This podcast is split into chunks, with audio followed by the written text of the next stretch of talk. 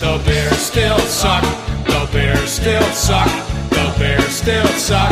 The Bears still suck. They. Hola Cheeseheads, estamos de vuelta con este nuevo episodio del podcast Go Pack Go MX, el podcast en habla hispana de los Packers y la voz oficial de Packers México. Eh, esta semana estuvimos a punto de no lograr sacar este episodio por complicaciones profesionales y algunos problemas personales, pero aquí estamos, aunque es un episodio de último minuto, corto, para hablar de nuestros Packers.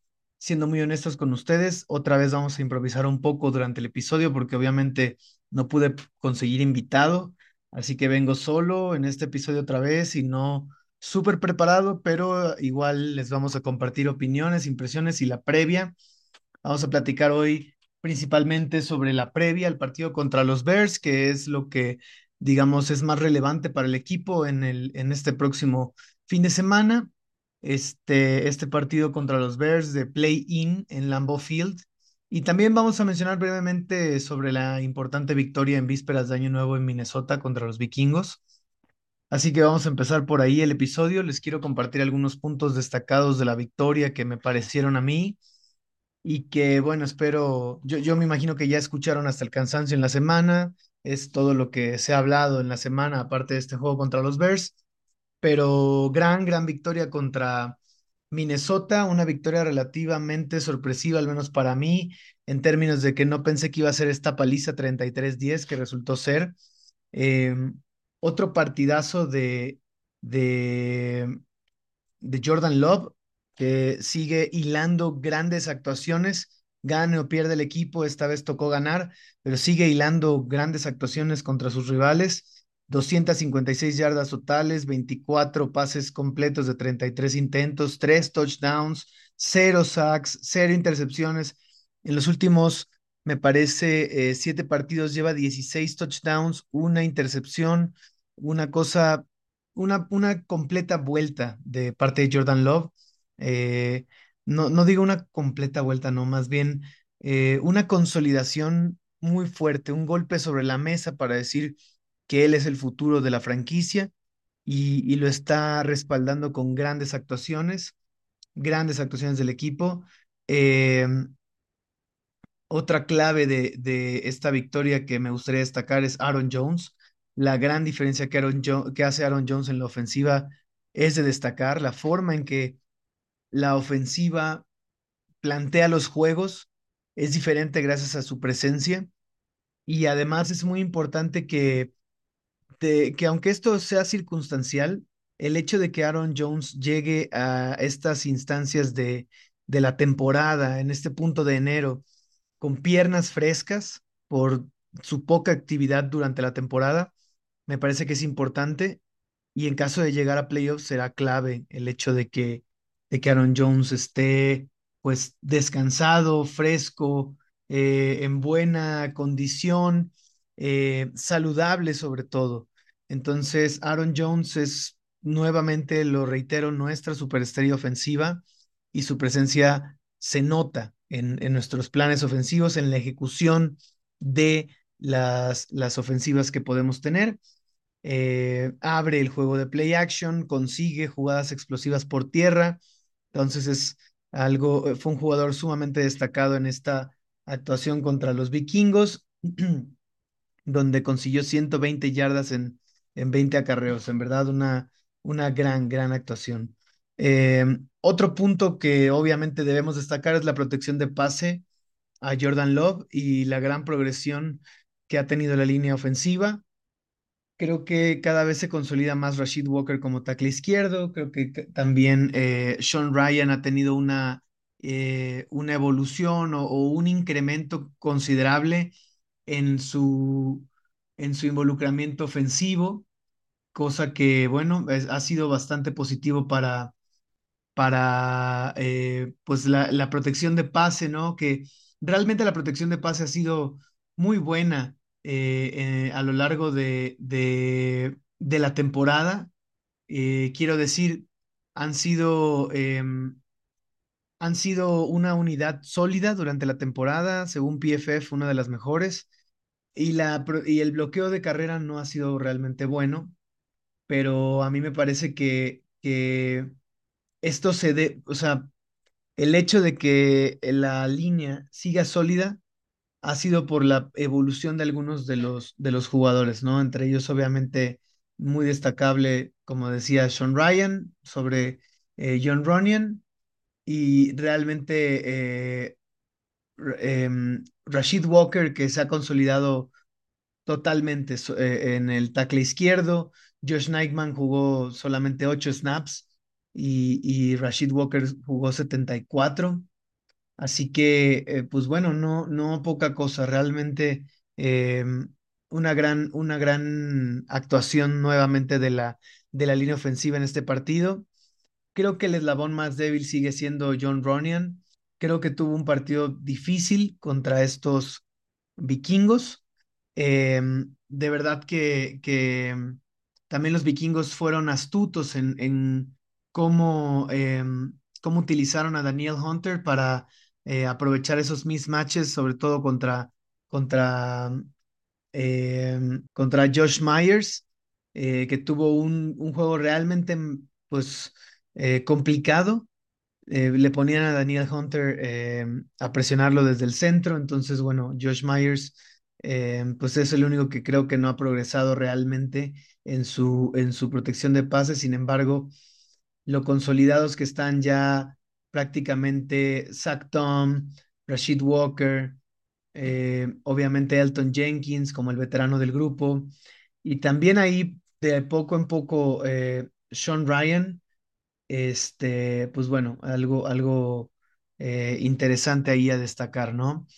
Em, por último, también em, mencionar que la defensa de Joe Barry en este caso tuvo una buena actuación, habrá que decirlo, ¿no? Aunque fue contra los mancos corebacks de, los vikingos, tanto eh, Mullens, bueno, primero que nada, Jaren Hall, que, que, empezó el partido, y luego contra Nick Mullens. Eh, especialmente Jaren Hall tuvo un día muy duro contra nuestra defensa. El pass rush fue excepcional, generando una impresionante cantidad de 36 presiones totales eh, y, también eh, generando cuatro capturas totales, tres a Jaren Hall, una que terminó en fumble. Em, y también decir que la ausencia de Jair Alexander por suspensión no pesó nada en contra de este partido contra Justin Jefferson, que fue limitado Jefferson a solo cinco recepciones para 59 yardas. Obviamente ahí el impacto del pass rush en el juego aéreo, pues se nota en estos números pero algo destacado de la defensa, ¿no? Una buena actuación, hay que decirlo cuando, cuando la hay, sí contra un coreback, contra un par de corebacks malos, pero ya hemos visto esta misma defensa darle los mejores juegos de su carrera a malos corebacks antes, así que pues esto a mí me parece al menos que es una es un avance, ¿no? O una tal vez un avance porque realmente esta, esta defensa es impredecible pero bueno, al menos esta vez cayó del lado correcto de, del partido para nosotros, ¿no? Y por último, destacar que los únicos puntos de Minnesota, o, o bueno, más bien el único touchdown de Minnesota se dio por un error en equipos especiales, una unidad que ha jugado de forma muy mediocre toda la temporada, por cierto, pero específicamente el error vino de Samori Touré con un feo fumble en un despeje y Samori Touré tiene, yo creo que pie y medio fuera del equipo. En este momento lo mandaron a la, a la reserva de lesionados porque, bueno, aparentemente sufrió una lesión de rodilla en ese fumble que perdió. Pero bueno, su espacio ha sido ocupado por Bo Melton, que dicho sea de paso, vale mucho la pena mencionar cómo Bo Melton ha aparecido de la nada. Digo, sabemos que es un jugador que tomamos de la escuadra de prácticas de Seattle y ha estado en nuestra escuadra de prácticas desde la temporada pasada, desde finales de la temporada pasada y toda esta temporada, pero crédito a la, a la gerencia de Green Bay que lo mantuvo ahí, que lo, lo ha estado manteniendo, se ha estado preparando, ha estado, tiene familiaridad con el sistema y ahora que se le necesitó, pues realmente creo que, que hay que destacar lo bien que lo ha hecho Bo Melton. Em, fue nuestro mejor receptor en términos de yardas en este partido, 105 yardas y un touchdown. Gran juego de Bo Melton. Eh, sobre todo reemplazó a Jaden Reed, que solo pudo jugar la primera mitad del juego. pero Bo Melton, eh, de nuevo, destacado, ¿no? Y me gusta que a pesar de las ausencias ofensivas de armas importantes que ha tenido esta ofensiva, pues jugadores como Bo Melton, Malik Heath y, y compañía, pues han, han dado un paso al frente y han sacado la cara por, por la ofensiva. Ahora, cerrando el partido contra Minnesota, con esa gran victoria eh, y sintiéndonos pues bastante motivados para cerrar la temporada fuerte, nos encontramos en una situación similar a la de la temporada pasada, ¿no? Donde si ganábamos, entrábamos a playoff y si perdemos, pues quedamos eliminados. Hay alguna combinación de resultados ahí que pudiera funcionar, pero veo difícil que los Packers entren a playoff con récord de 8 y 9. Habiendo dicho esto, em, la temporada pasada, pues sabemos cómo acabó todo, ¿no? Eh, perdimos en casa contra Detroit. Y aunque las circunstancias no son exactamente iguales y son muy parecidas, y yo creo que vale la pena empezar a hablar sobre esta previa, mencionando el reporte de lesionados y, y, y algunas novedades de roster. Al momento de grabar este episodio, ya tenemos el reporte final de lesionados, sabemos quiénes van a jugar, quiénes están, bueno, sí, quiénes van a jugar, quiénes están fuera y quiénes están cuestionables, ¿no? Van a jugar sin duda Zane Anderson, Jair Alexander, Devondre Campbell, eh, Josh Myers, Keyshawn Nixon, Jonathan Owens, Darnell Savage, TJ Slayton y Quay Walker. Todos estos que mencioné salieron del reporte de lesionados este, en, este viernes. Jugadores que están fuera, desgraciadamente AJ Dillon ahora tiene una lesión de cuello, no entrenó toda la semana y bueno, su baja es sensible, ¿no? Fuera AJ Dillon, fuera Rudy Ford, tampoco entrenó. Y, y Isaiah McDuffie está eh, pues como dudoso, lo más seguro es que esté fuera. No veo forma como McDuffie se pueda recuperar de esa conmoción para este partido. Eh, cuestionables, una lista larga de cuestionables, empezando por Elton Jenkins y Preston Smith. Ambos jugadores salieron lesionados en el partido contra Minnesota. Jenkins, algunos tal vez pudieron ver el video como el jugador de Minnesota le cae encima por atrás en la rodilla. Eh, se vio aparatoso, no terminó el juego, por esa razón Elton Jenkins, y no entrenó en toda la semana hasta el día viernes de manera limitada. Por otro lado, Preston Smith también salió del partido con una lesión en el tobillo y tampoco entrenó en la semana, excepto el día viernes de manera limitada. Ambos jugadores creo que eh, habrá que observar qué sucede con ellos durante el sábado para ver si juegan o no. No, ellos no creo que tengan que sea segura su participación en el partido y, el estatus cuestionable creo que hace mucho sentido. Por otro lado, eh, algunos jugadores que están como cuestionables y, y sí me dan buena espina que van a jugar serían los receptores, todos los receptores, Don Tavion Wicks, eh, quien entrenó limitado toda la, bueno, entrenó limitado un día y entrenó full eh, dos días, entonces yo tengo mucha fe y, me parece que las posibilidades de que Don Tavion Wicks juegue son altas. Jaden Reed entrenó limitado toda la semana, Jaden. Creo que, eh, creo que tiene grandes posibilidades de jugar y esperemos que no, no juegue con mucho dolor y Christian Watson. Me parece que Christian Watson tiene buenas posibilidades de jugar. Entrenó limitado dos días. El viernes no entrenó, pero me parece que leí en, redes sociales que él mismo declaró que el no entrenar el viernes fue una decisión del staff para eh, pues guardarlo, cuidarlo, darle descanso a su cuerpo y, y asegurarse de que esté listo para, para el juego del domingo. Por último, muy destacable mencionar los siguientes nombres como potenciales activaciones para el día de juego. Luke Musgrave y Emmanuel Wilson podrían salir de la reserva de lesionados y eh, integrarse al roster de 53 jugadores. Ambos eh, entrenaron por completo en la, en la semana, así que, bueno, Musgrave limitado, Emmanuel Wilson completo. Esta es la segunda semana que, que tiene participación completa, así que yo esperaría que ambos jugadores sean activados y vean participación en el encuentro contra los Bears.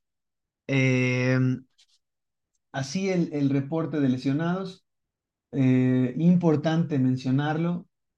Así el reporte de lesionados importante mencionarlo porque eh, me parece que esta puede ser la oportunidad de ver a la ofensiva completa con todas las armas, eh, excepto por Dillon, pero ahora sí podemos ver a todo el arsenal, digamos, ofensivo a disposición de Jordan Love, con Weeks, Watson, Musgrave, Tucker Craft, Jaden Reed, todos en buen momento, más los regresos, ¿no? De, estos jugadores lesionados.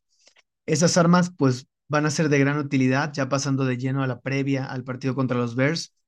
Estas armas las vamos a necesitar contra esta defensa de Chicago que honestamente se ha transformado por completo desde la semana 1. Este sí es un cambio eh, 180 grados. Eh, es un equipo completamente distinto al que vimos en la semana 1. Eh, iniciando por la adición que tuvieron de Montes Sweat con ese trade. Eh, el pass rush ha, ha, sido elevado, pero sobre todo eh, los Bears se han convertido en la defensa número uno de la liga en intercepciones y según PFF la defensa número 14 en cobertura de pase. Entonces es una defensa de, de la mitad para arriba en ese rubro y la, que tiene más de, intercepciones de la liga con 22. Eh, como decía, la adición de Montes Sweat ha sido clave. Eh, el equipo está 5-3 desde ese trade.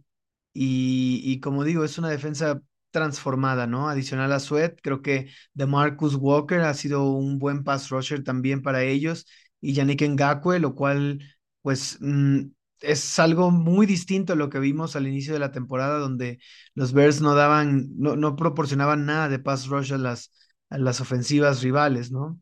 Eh, así que estos jugadores van a ser un buen reto para nuestra línea ofensiva, que, que ha estado jugando muy bien. Eh, pero aún así creo que eh, no podemos dar por sentado eh, este, este equipo de, de Chicago, ¿no?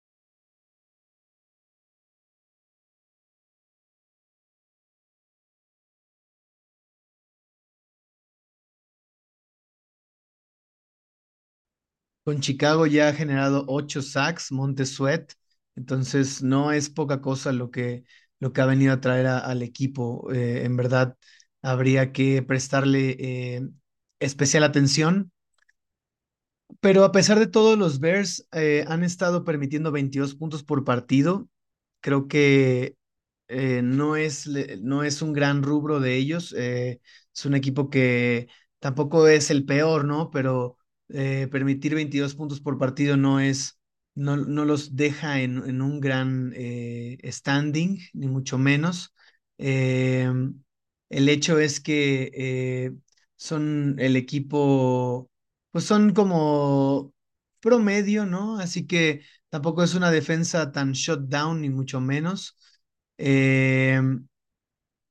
El, el, otro punto, pero el punto que es más complicado de, de esta defensa, como lo decía, es su habilidad para conseguir intercepciones. Así que Jordan Love y los wide receivers deben estar en la misma página para este partido. Eh, cambiando de lado, la ofensiva de los Bears últimamente se ha encendido y se ha encendido en serio eh, las últimas ocho semanas de la mano de un Justin Fields que ha sido, que ha estado mucho más aclimatado al sistema ofensivo de Luke Getsy. Y lo hemos visto, tener mejores actuaciones como pasador y no solo corriendo.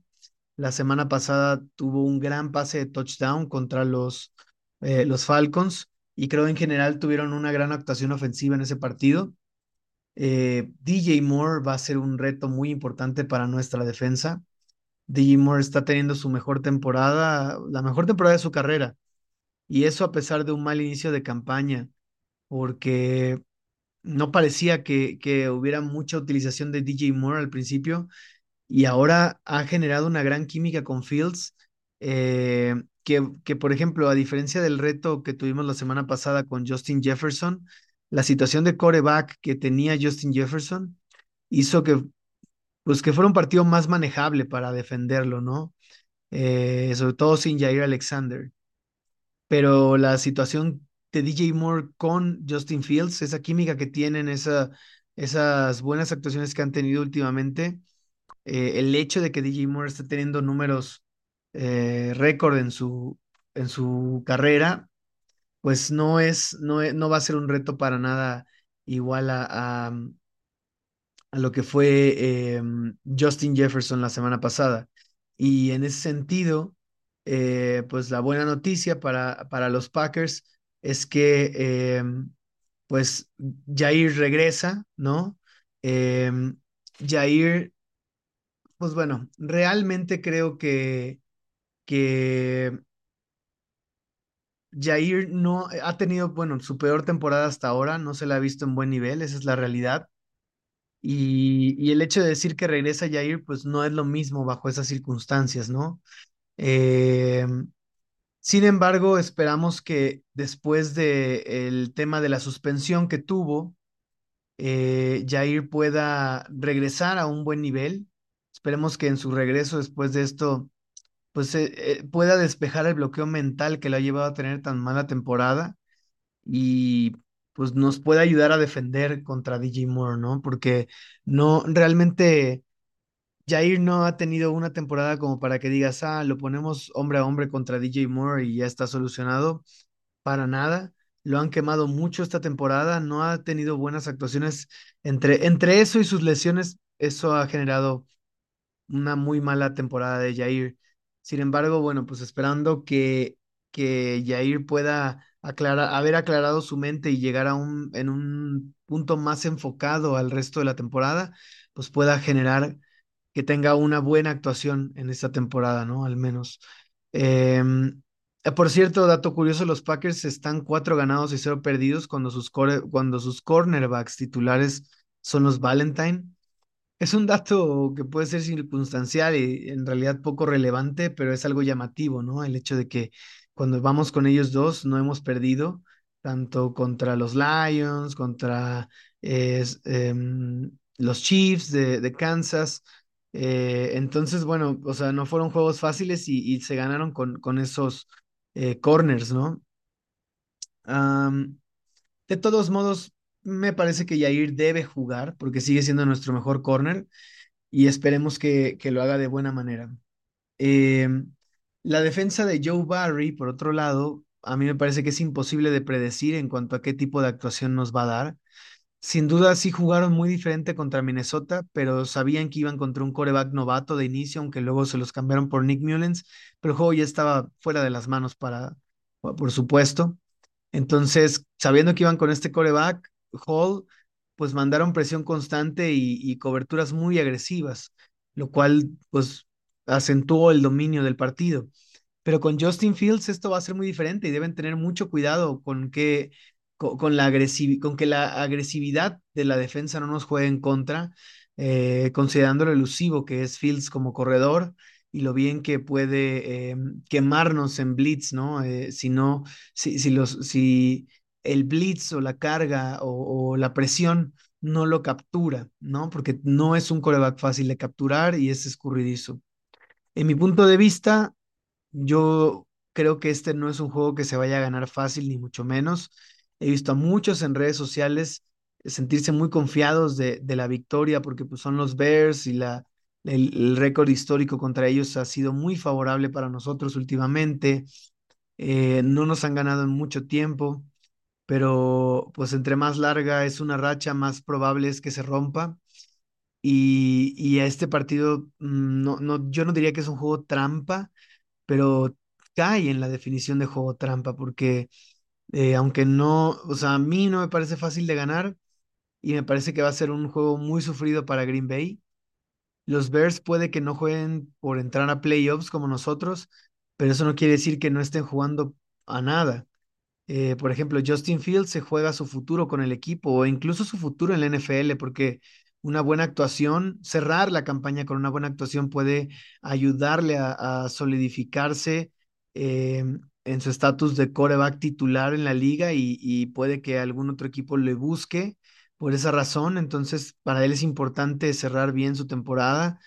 Eh, los Bears también se juegan su futuro inmediato y a mediano plazo, dependiendo del resultado de, no directamente este juego, pero sí de la temporada y, y por eso el, el resultado del juego afecta en ese sentido.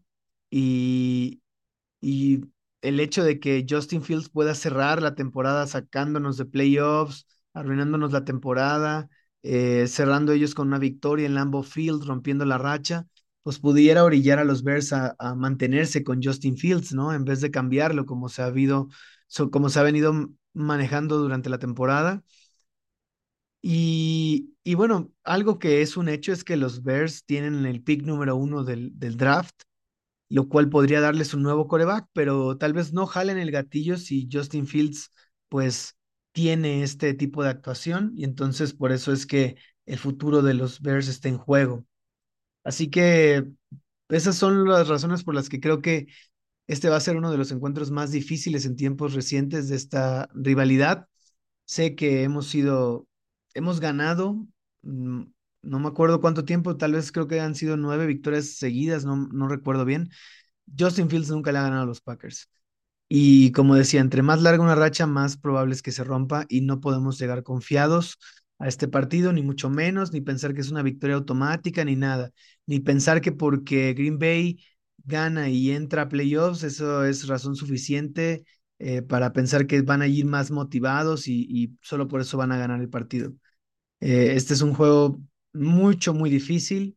Si algo nos enseñó la temporada pasada es que no porque necesitemos ganar para entrar, vamos a ganar entonces, eh, pero por otro lado también me gusta mucho lo que dijo Matt LaFleur esta semana, ¿no? Y al terminar el juego de los Vikings, nosotros tenemos la pluma para escribir nuestro destino, ¿no? Somos dueños de nuestro destino, no dependemos de nadie y espero que hayamos aprendido la lección la temporada pasada contra Detroit, aunque eran circunstancias pues distintas, equipos distintos, pues esto no, no podemos este, tomarlo como una victoria automática, ni como que los Bears son nuestros hijos, ni mucho menos.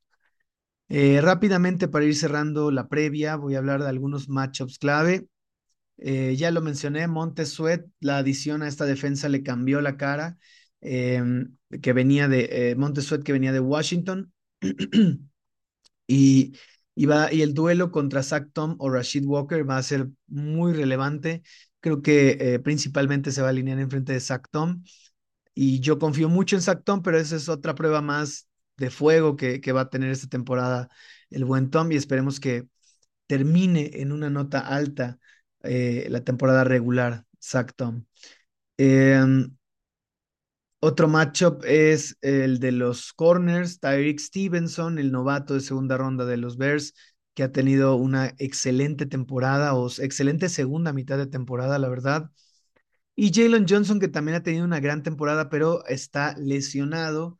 Eh, pasé por alto los nombres de los Bears en, en, el reporte de lesionados, pero Jalen Johnson tiene una lesión de hombro y está, eh, y su estatus está como dudoso para el juego.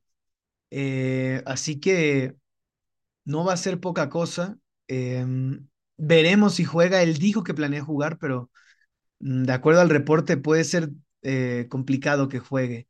Eh, entonces, eh, bueno, por cierto, Darnell Mooney fuera del, del, partido, se lo va a perder por una conmoción, así que DJ Moore es la principal arma ofensiva de la cual preocuparnos. Principal y única, quizá. Entonces, eh, Tariq Stevenson y Jalen Johnson contra nuestros receptores. Gran duelo, vamos a ver con el regreso de Dontavion Wicks, que esperamos que recoja, o sea, recupere de donde se quedó, ¿no? Con su gran, em, pues con sus grandes actuaciones que había estado teniendo. Jaden Reed también esperemos que eh, esté lo suficientemente sano para seguir dando buenas actuaciones. Christian Watson, importantísimo su regreso porque Watson es un arma vertical que va a ser difícil para los Bears defender. Eh, así que bueno, ese es otro matchup. Eh, también del lado de nuestra ofensiva contra su defensa, creo que ese duelo de Aaron Jones contra TJ Edwards va a ser interesante porque creo que Edwards es el mejor linebacker que tiene Bears para cobertura de pase y, y para cu cubrir sobre todo jugadores del backfield como Aaron Jones. Eh, vimos en la semana 1 una jugada que pudo haber sido touchdown eh, de un pase del, de, Aaron Jones saliendo del backfield que cubrió muy bien eh, TJ Edwards persiguiendo a, a, a, Aaron Jones y no dejándolo escapar para el touchdown que que pudo haber sido una jugada muy explosiva, pero Edwards la limitó bien, eh, con una gran explosión uh, para, para poder este, alcanzar a, a, Aaron Jones. Entonces, oh, pues este próximo partido yo espero, o yo me imagino que, que ese va a ser el duelo a seguir para, para Aaron Jones. Otro matchup clave es nuestra secundaria contra DJ Moore. No quiero decir Jair contra DJ Moore porque realmente no sé si a Jair le van a dar ese rol. Le van a asignar seguir a DJ Moore o eh, va a ser un, un esfuerzo colectivo para eh, frenar al receptor. Y por último, creo que un posible matchup va a ser Quay Walker contra Justin Fields. Creo que Quay Walker puede ser el espía que asignen a seguir a Justin Fields. La verdad es que yo no he visto muy claramente que estemos usando espías esta temporada y por eso creo que corebacks con algo de movilidad nos han quemado fuertemente. Pero también Quay, mmm, a mí me parece que Quay contra Justin Fields es un mismatch para Quay. Justin Fields es mucho más atleta y, digamos que uno a uno no, nos podría superar. Pero Quay es nuestro mejor atleta en la posición de linebacker, así que eh, pues bueno, es el único que pudiéramos asignar a, a, ese, a ese rol de espía, que de nuevo no estoy seguro si lo vamos a hacer, pero uh, más allá de un rol de espía, a mí me parece que la mejora, perdón, la mejor manera de, de abordar el, el defender a Justin Fields es con esfuerzo colectivo. La línea defensiva tiene que ser sumamente disciplinada y mantener la integridad de sus carriles para que no se abran y, y los explote Justin Fields cuando no encuentra a nadie en sus lecturas de pase. Y por eso creo que los, los eh, pass rushers tienen que setear bien los, los límites de la línea, colapsar la bolsa hacia adentro de Justin Fields y no permitirle escapar.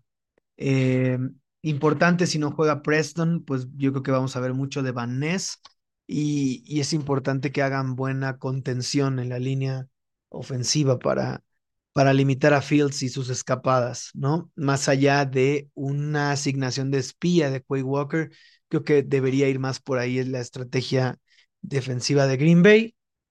Y por último, vamos a pasar al pronóstico del marcador. Mm, yo, pienso que ambos equipos van a eh, rebasar el número 20, 20 puntos pero tengo fe en que los Packers puedan ganar 24 a 21 en un juego muy apretado, muy cardíaco, muy difícil, pero que eh, en el que esta vez vamos a salir del lado favorecedor, perdón, el del lado favorecido, eh, a diferencia del año pasado.